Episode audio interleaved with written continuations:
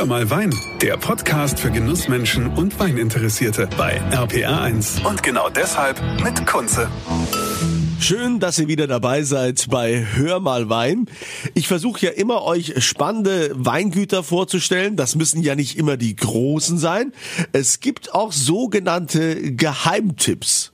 Da bin ich auf das Weingut Lubentiushof in Niederfell an der Mosel gestoßen. Und der Macher dort ist der Andreas Barth. Lieber Andreas, herzlich willkommen. Schön, dass du da bist. Ja, freut mich ganz meinerseits und auch ein herzliches Willkommen. Ja. Bei dir freue ich mich ja ganz besonders auf einen zu treffen, der, sagen wir mal, die Liebe zum Wein dann irgendwann zum Beruf gemacht hat, aber jetzt nicht so, dass du das wirklich studiert hast, sondern du bist ja eigentlich eher so Quereinsteiger. Ja, genau so ist es. Wobei ich muss da immer dazu sagen, nach 27 Jahren in der Weinwelt relativiert sich der Quereinstieg dann doch schon gewaltig. Ja, äh, aber tatsächlich der Ursprung, der Ursprung. Ähm, es war mir nicht in die Wiege gelegt. Ähm, wir haben das eben kurz angerissen. Meine Herkunft von der Mosel ist tatsächlich meine einzige Verbindung, die ich zum Wein hatte, vom Ursprung her.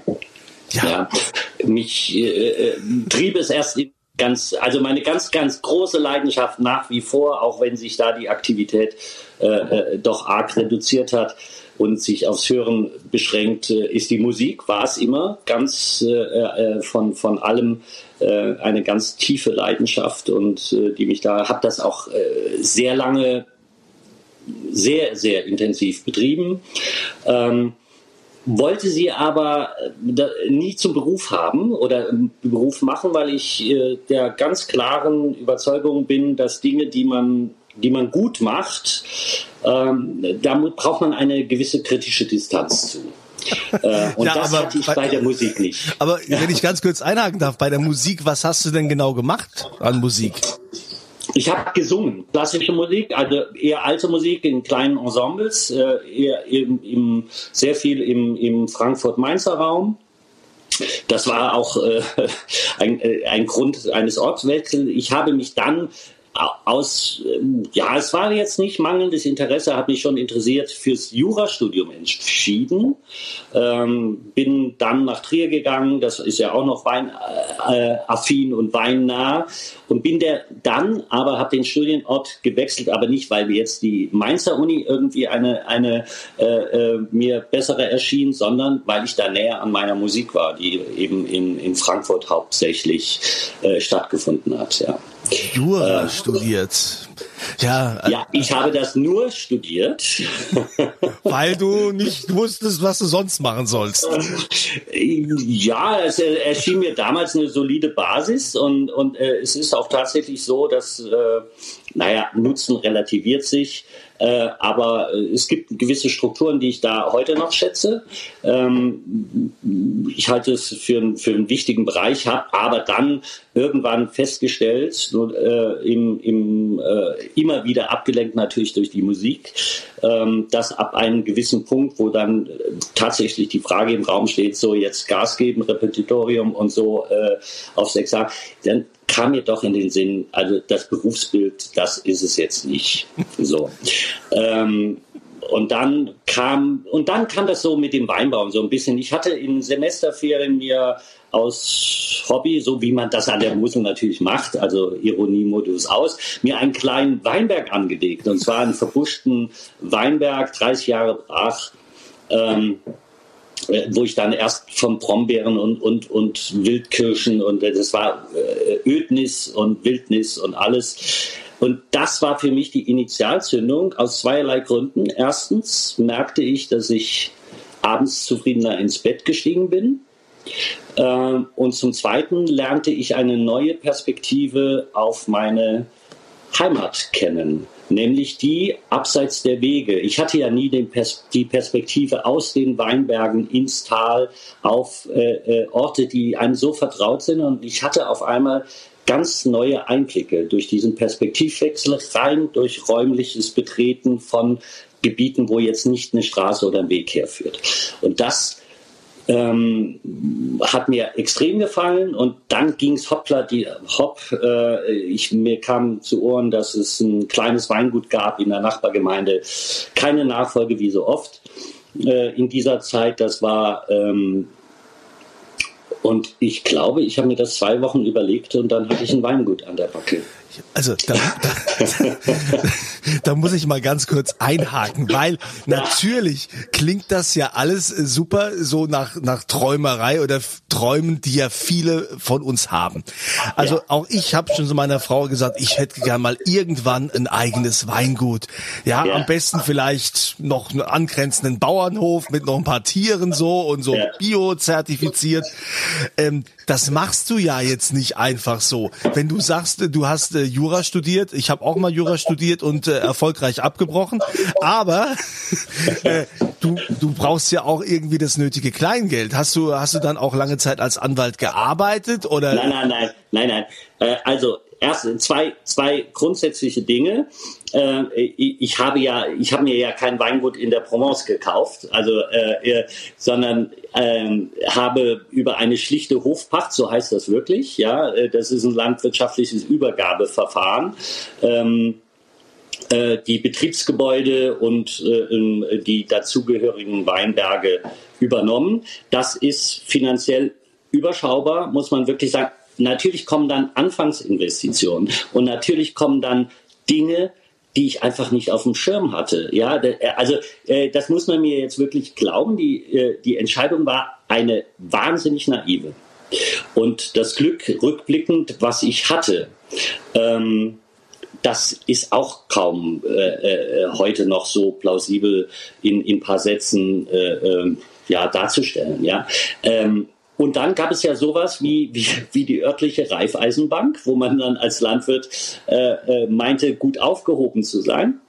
Und ich hatte natürlich ähm, ein, im Hintergrund einen Vater, der das äh, ja meine Unzufriedenheit sicherlich gespürt hat und äh, mir dann äh, durch eine ganz stille, leise äh, äh, Lenkung, aber jetzt ohne jetzt quasi den Scheck, der hatte mir keinen Scheck ausge, äh, ausgefüllt, aber die Unterstützung war, war spürbar. Also insofern am Anfang war das noch äh, alles okay. Ähm, so die Widrigkeiten kamen einfach erst so nach zwei oder drei Jahren finanzieller, materieller Natur äh, weil es so viele Dinge gab. Zum Beispiel habe ich es schlicht vergessen, dass man als Landwirt in eine eigene Sozialversicherung einzuzahlen hat. Ja, also war mir nicht das äh, nur als Beispiel für meine Naivität. Und dann kam natürlich eine dicke Rechnung nach drei oder vier Jahren auf einmal.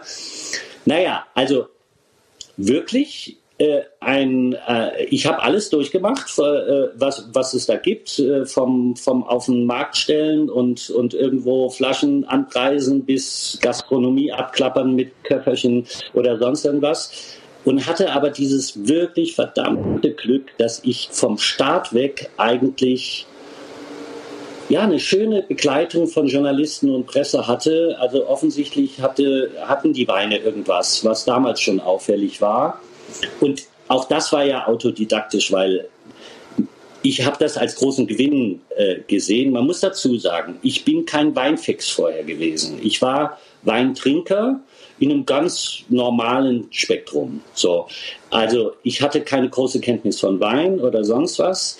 Ähm, ich hatte irgendwann Weine im Glas, wo ich dachte, gerade regionale Heimatweine, boah, das hier ist ja anders und das hier lohnt ja wirklich, weil die Terrassenmosel da, wo, wo, wo das Weingut liegt, das gut, man kennt die großen Namen, Reinhard Löwenstein, äh, Knebel, äh, das, die waren damals äh, schon ein paar Jahre am Start und haben super Arbeit geleistet und just eben von, von Reinhard Knebel, das war so jemand, dessen Weine ich sehr schätzte, die ich als Jurastudent schon trank dann, wo ich sagte, boah, das ist ein, ist ein gutes Stück anders als das, was ich da auf den Weinfesten äh, bisher äh, zu mir genommen hatte. Ja. Und ich war frei. Ich habe das wirklich als, als, als Gewinn gesehen, dass ich niemand hatte, der hinter mir stand und hat, äh, der, es hat mir auch keiner geholfen, aber auch anders, andererseits niemand gesagt, das hat mein, dein Großvater schon so gemacht, das machst du jetzt auch. Ja, aber du so. musst doch irgendwie, also heißt das, du hast im Keller völlig autodidaktisch angefangen, jetzt äh, ja. in Stahltank. Äh, ja, ja, ja. Also was mir klar war, war, dass das Equipment des Vorgängers nicht großartig zu nutzen war. Ähm, äh, da habe ich von Anfang an sehr großen Wert drauf äh, gelegt. Äh, das waren dann ein paar Tanks, die ich mir damals schon Edelstahl gekauft habe, weil mir das als in der Neutralität einfach dann eher zu Pass kam. Ansonsten braucht man ja faktisch gesehen nicht viel. Wenn man so Wein macht, wie ich es verstehe, ähm, hält sich ja der, der, der technische Aufwand einfach extrem in Grenzen. Ja. Und äh, insofern konnte ich das gut stemmen. Äh, Lese war, die erste Lese war ein Knackpunkt, weil die alten Lesehelfer, die da waren, auf einmal kam da jemand, der vom Weinbau keine Ahnung hatte und sagte, nee, es ist zu viel Nebel, die Trauben sind zu nass, wir gehen nicht lesen und nee, die Trauben vom Boden heben wir nicht auf und nee, da müsst ihr besser sortieren. Die streikten also nach ein paar Tagen äh, und wollten nicht mehr weiterlesen und dann äh, habe ich halt Freunde angehauen, die dann in, im Feuerwehreinsatz mit mir die Lese, die erste Lese äh, hinter, äh, äh, ja, hinter, da haben wir sie hinter uns gebracht, ja. Und dann äh, war mir klar, ich will keine manipulativen Weine, habe dann gleichwohl, das war 1994, diesen ersten Jahrgang noch mit Reinzuchthäfen vergoren. Und dann gab es ein Gespräch. Äh, ich hatte so ein paar Winzer, deren Weine mir gefallen haben, nicht in der Region äh, selbst. Und da gab es ja äh, äh, witzigerweise, das ist ja äh, früher St. Anthony, damals Michalski, die hatte ein eigenes Weinlabor. Und das wurde mir irgendwo, ich glaube Ernie Losen hat mir das gesagt, oder gesagt, wenn du Probleme hast, geh da, das ist das beste Labor. Das ist ja ähm, bei euch da in, Mainzer, in der Mainzer Gegend gewesen, bin ich hin und die roch dann in den ersten angärenden, der, der stank ja, der also Schwefelwasser äh, und sagte, äh, und ich war ja unerfahren, da sagte, dachte die, na, je mehr der stinkt, desto besser wird er.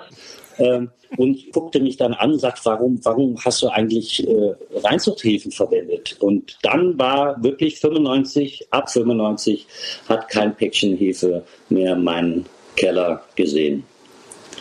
Ich muss an so. dieser Stelle ganz kurz natürlich allen sagen, die jetzt wieder ähm, hier mit dabei sind. Wir sind ja in der Corona-Phase und äh, deshalb haben wir natürlich auch jetzt wieder das genutzt, über Datenleitung verbunden zu sein. Also sollte die Verbindung nicht so sein, wie ihr das sonst gewohnt seid oder die Qualität, bitte ich das zu entschuldigen. Aber wir machen das ja jetzt schon längere Zeit so und müssen uns wahrscheinlich auch noch längere Zeit darauf einstellen, dass es so ist. Also wir haben auch beide ein Gläschen hier, der Andreas und äh, ich haben beide ein Gläschen Wein in der Hand. Also ich trinke auch eine Auslese. Was hast du heute?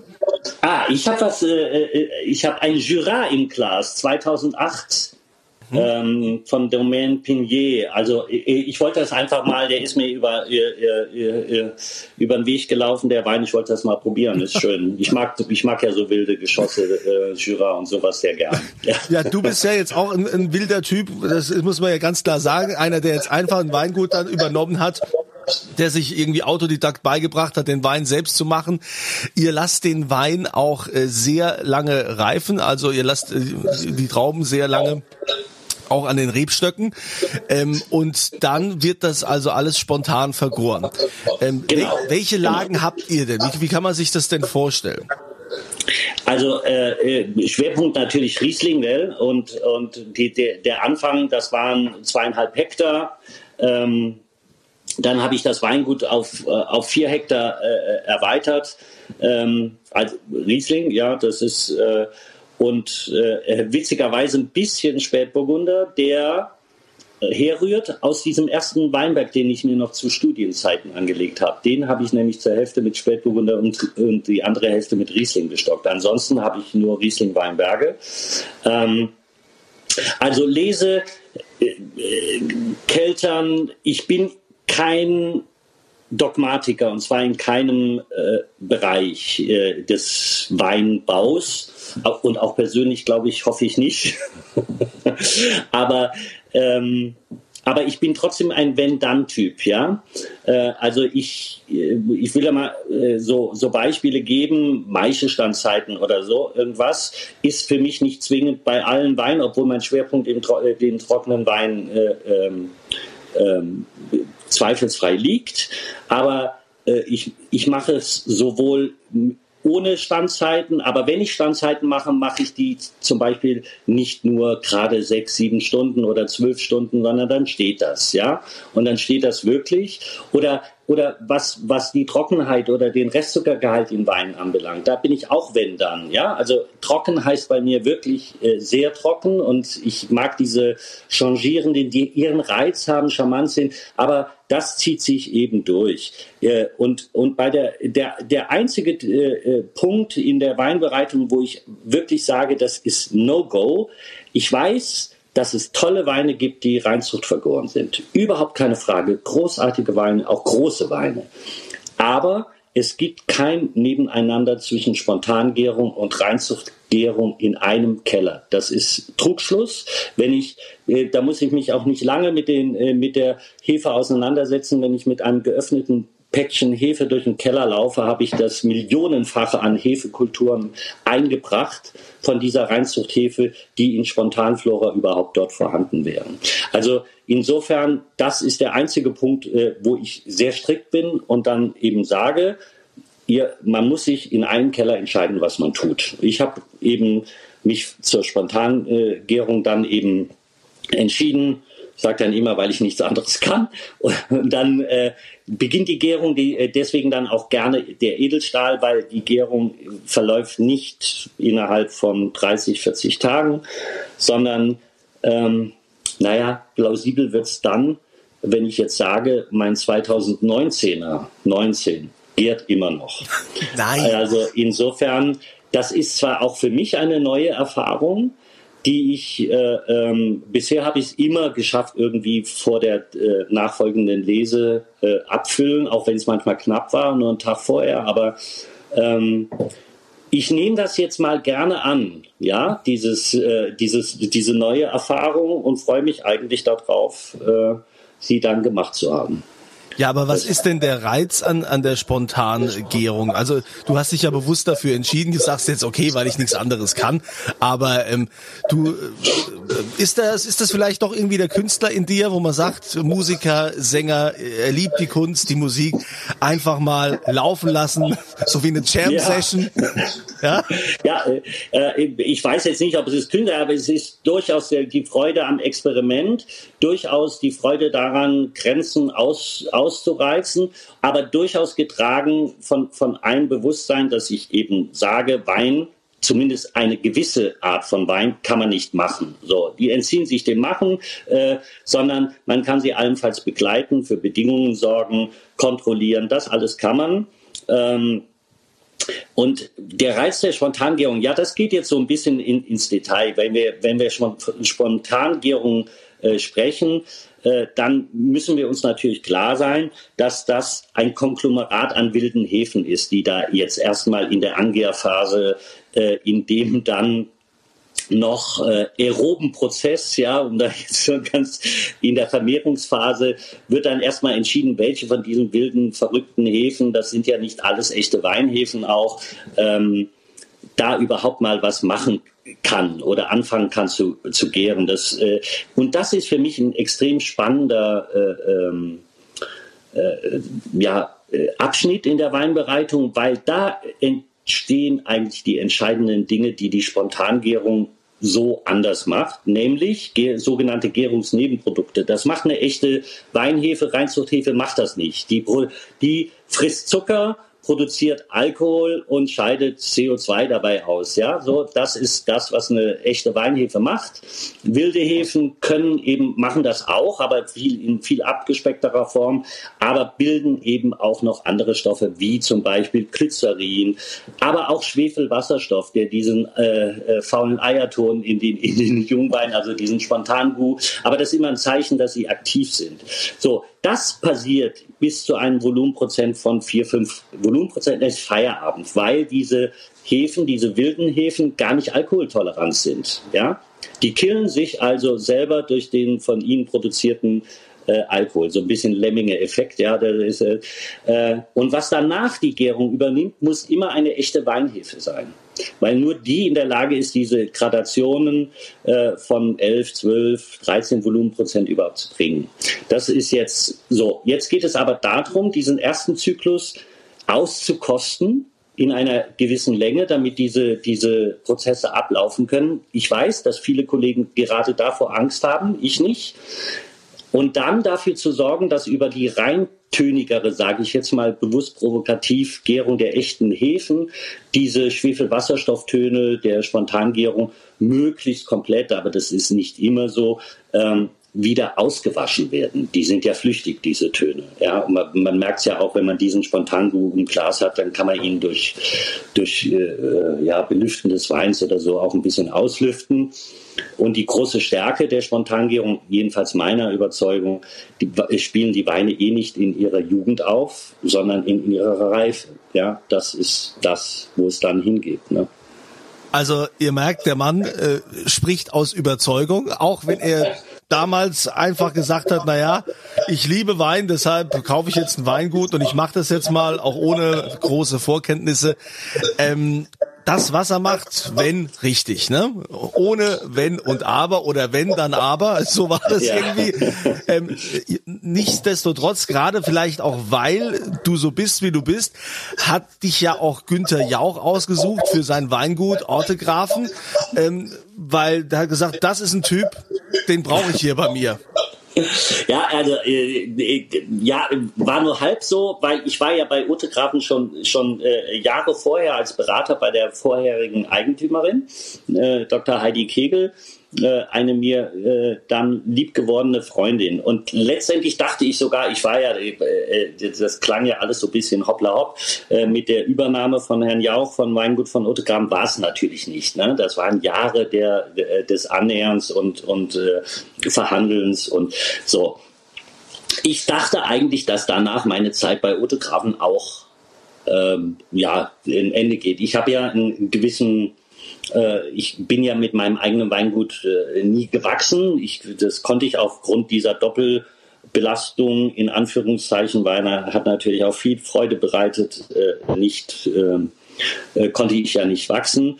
Aber dann kam diese Frage, wir, Herr Jauch und ich haben uns ja auch in, diesen, in dieser Zeit kennengelernt, kam die Frage, wollen Sie nicht, ich brauche jemand, der da den Hut auf hat, äh, das war eine, eine, nicht einfache Entscheidung, weil das natürlich noch mal mehr bedeutet. Ne? Also es ist ein Teil für die Weine verantwortlich zu sein wie vorher und dann wirklich aus dem Vollen schöpfen zu können, aber ansonsten keine äh, wirtschaftliche äh, Verantwortung für das Weingut zu tragen. Und das änderte sich ja dann mit dieser Entscheidung der Geschäftsführung und, und äh, für die Weine aber weiter auch verantwortlich zu zeichnen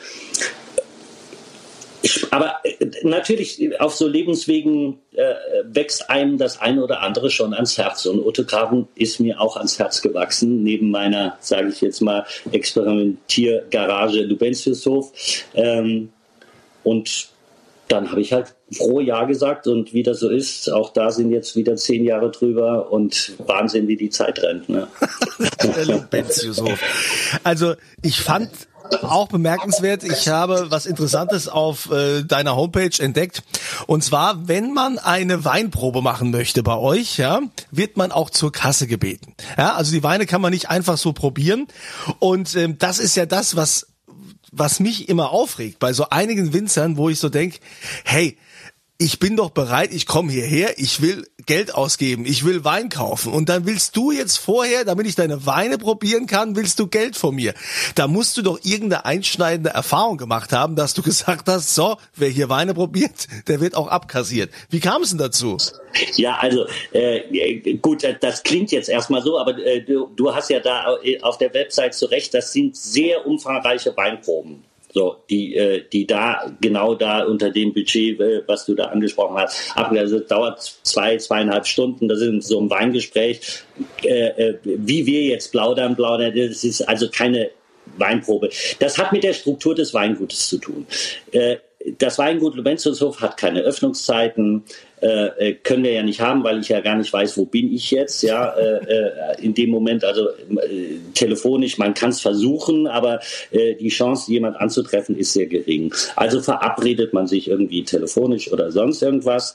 Und natürlich, äh, äh, wenn da jetzt jemand kommt und sagt, zeig mal jetzt mal den Gens trocken oder sonst äh, sonst irgendwas, äh, äh, werde ich einen Teufel tun, da eine, eine Weinprobe äh, zu berechnen. Ja, äh, das, das ist ja eine selbe. Aber diese große Weinprobe, man richtet sich ein. Das ist einfach eine gesonderte Leistung. Ja, die die wo ich dann einfach sage, okay, das muss das muss sein. Wir richten uns ein, wir decken ein, wir wir äh, äh investieren wirklich gute Zeit und und ich habe noch nie also ich habe tatsächlich noch nie jemand gehabt, der nach so einer Probe vom Hof gegangen ist und gesagt hat, nee, es geht nicht. Also, geht ja gar nicht. Gut, wenn das ja so war. Nee, weil ich hatte letztens tatsächlich die Erfahrung, wo ich äh, Kollegen geschickt habe, Kollegen vom Fernsehen, die habe ich zu einem Winzer geschickt, zu, zu einem eigentlich befreundeten Winzer und habe noch zu ihm gesagt, hey, ähm, bitte jetzt mach die großen Sachen auf, ähm, die sind begeisterte Weintrinker und leidenschaftlich und die werden auch genügend Umsatz machen. Ne? Ich sag dir das noch vorher und die haben, glaube ich, für ein paar tausend Euro haben die Wein dann gekauft. Ne? Und er hat trotzdem dann diese Weinprobe noch in Rechnung gestellt. Und ja, das finde ich okay. irgendwie nicht in Ordnung. Das sind so Dinge, die mich aufregen, wo ich so denke, Leute, ja, warum... Muss also, nicht sein. Da kann man doch großzügig sein, wenn ich doch dann Umsatz mache und so. Das ist so ein bisschen kleinkariert. Ja, ja. Nein, nein, also das, das ist nicht gemeint. Deswegen steht es ja im Internet auch genauso drin, Weinerlebnis, nicht Weinprobe. Also da, das ist, das ist aber, äh, davon unterschieden wird jetzt, ich komme mal vorbei und probiere mal äh, ähm, Wein, das, das ist was ganz anderes. Also, okay. Äh, da, da bin ich beruhigt, Andreas, weil du siehst, äh, mein Herz äh, hängt da dran und ich bin ja, da, ja. bin da, habe da schon einige Enttäuschungen erleben müssen. Deshalb freut ja, mich das zu hören. Ja, die Mosel an sich ist ja ja, das, die hatte ja auch mal eine Zeit, in der sie eher verpönt war. Und jetzt hat man so das Gefühl, dass die Mosel ein riesen Comeback feiert. Gerade so die Kabi-Weine. Wie, wie erklärt sich das denn? Ja, es ist, es ist wirklich spannend. Als ich da äh, aufwuchs und, und äh, be begann, da äh, und ich hatte, ich hatte ja durch, ich, ich war ja immer viel unterwegs und äh, natürlich Bekannte und Freunde, die jetzt nicht in der Region waren, sondern äh, so. Und dann äh, lernte ich dann schon ziemlich bald äh, kennen, dass deren Horizont von Moselwein oder Überzeugung von Moselwein so irgendwie zwischen Essig und Trinkmarmelade schwankte. Das waren so die zwei Pole, was die meinen. Und, und natürlich gab es damals schon die Leuchttürme, ne? die also international gefeierten äh, Mosel-Rieslinge äh, oder Saar. Ruwer, äh, aber der Normalkonsument, der sich damit äh, äh, wurde ja mit diesen Weinen nie konfrontiert oder oder äh, in, ins Bewusstsein gerückt.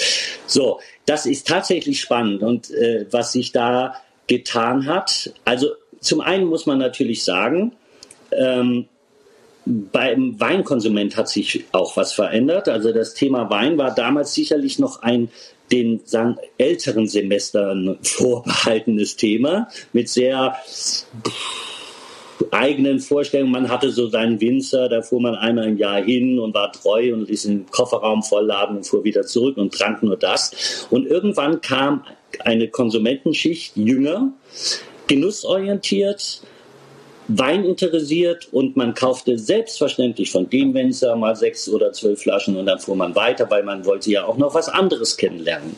Zu denen gehörte ich dann nämlich auch. Also bevor ich war ja auch Weinkonsument, bevor ich Weinerzeuger wurde. Ähm, und dieses Publikum hat quasi auch mit dazu beigetragen, dass man sich so von den alten eingefahrenen, äh, auch skandalgeprägten äh, Geschmackskorridoren äh, getrennt hat. Ja, man muss es ganz einfach sagen, als Glykolskandal war, war bei den Weinkonsumenten trocken, war gleich authentisch, je trockener, aber wir haben es natürlich mit sauer verwechselt. Ja, das war also eigentlich nichts Feines, das waren auch keine Weine, die man jetzt mit Genuss trinken wollte. Und das hat sich ein bisschen geändert äh, äh und die Mosel hat nun mal auch eine gewisse Tradition Tradition in den fruchtigeren, feinfruchtigeren, süßeren Bereich. Ja, und äh, äh, da gab es damals schon Perlen und es gab dann immer mehr Perlen und eine Bereitschaft war auch dann wieder vorhanden, auch diese Weine erstmal kennenzulernen. Und dann der zweite Umstand ist leider ein, ja, ein sehr zwiegespaltener, was die trockenen Weine anbelangt. Äh, und da müssen wir einfach von Klimawandel reden. Das ist, ist äh, also, dass man so ab den 90er Jahren äh, äh, war das spürbar, dass es äh, sowas wie Reifeausfälle, ich sage das jetzt mal ganz klar, äh, die vorher in einer Dekade an der Mosel oder überhaupt in den nördlichen Anbaugebieten gang und gäbe waren, ja, ähm, dass sowas gab es nicht mehr also physiologische Reife ab 90 war fast eigentlich fast ausnahmslos ab, äh, ab Anfang der 90er Jahre jedes Jahr gegeben. Etwas, was es 40 Jahre, 50 Jahre, 60 Jahre vorher nicht gab. Ja, es gab unreife Jahrgänge, wo die Säure einfach so beschissen brutal war, dass ich entweder nur die Möglichkeit hatte, ähm, äh, zu entsäuern und damit den Wein zu, äh, zu ja, zu belanglos äh, äh, machen äh, oder eben auch nur im süßen Bereich arbeiten konnte. Und dieser Klimawandel, der natürlich, aber das ist ein anderes Thema, der natürlich seine ganz dunklen Seiten hat, äh, gesellschaftspolitisch, wie auch immer, ähm, davon hat der Weinbau in den nördlichen Regionen eine gute Zeit profitiert. Und jetzt habe ich so langsam den Eindruck, jetzt fängt es wieder an zu kippen. Jetzt beschäftigen wir uns auf einmal an der Mosel auch wieder mit Thema wie Überreife. Jetzt beschäftigen wir uns mit, mit Themen, mit Rebkrankheiten, die, die nie irgendwo äh, äh, vorher da waren, ja, die eher aus dem mediterranen Raum stammen. Also du siehst, alles hat zwei Seiten. ähm, damit muss man umgehen lernen. Ja, also ja. wir sind ja schon sehr froh, dass wir, dass wir deine leuchtende Seite hier kennenlernen. Ja, das Weingut Lubentius Hof an der Mosel in Niederfell. Andreas Barth, der Macher, äh, der selbst das Vertrauen von Günther Jauch genießt. Lieber Andreas, ich danke dir für deine Zeit. Ich wünsche dir weiterhin viel Erfolg beim Experimentieren und äh, vielleicht auch diskutieren und wer weiß, was äh, auch mit, mit Ortegraf Hafen, was wir da noch alles erfahren mit Günther Jauch, äh, was er noch so alles vorhat. Aber eine tolle Geschichte. Ich äh, finde es super, wenn Menschen sagen, also ich muss dieser Leidenschaft nachgehen, ich habe da einen inneren Drang und sich dann so selbst verwirklichen, wie du das gemacht hast, habe ich größten Respekt vor und äh, wünsche dir alles erdenklich Gute und bin froh, wenn wir mal irgendwann die Gelegenheit haben, auch mal zusammen einen Live zu trinken. Ja, sehr, sehr gerne. Die Zeit wird wieder kommen und dann freue ich mich auch. Dann euch vielen Dank, dass ihr wieder mit dabei wart. Auch euch eine schöne Woche und denkt dran, immer volle Gläser. Das war Hör mal Wein, der Podcast für Genussmenschen und Weininteressierte mit Kunze auf rpa1.de und überall, wo es Podcasts gibt.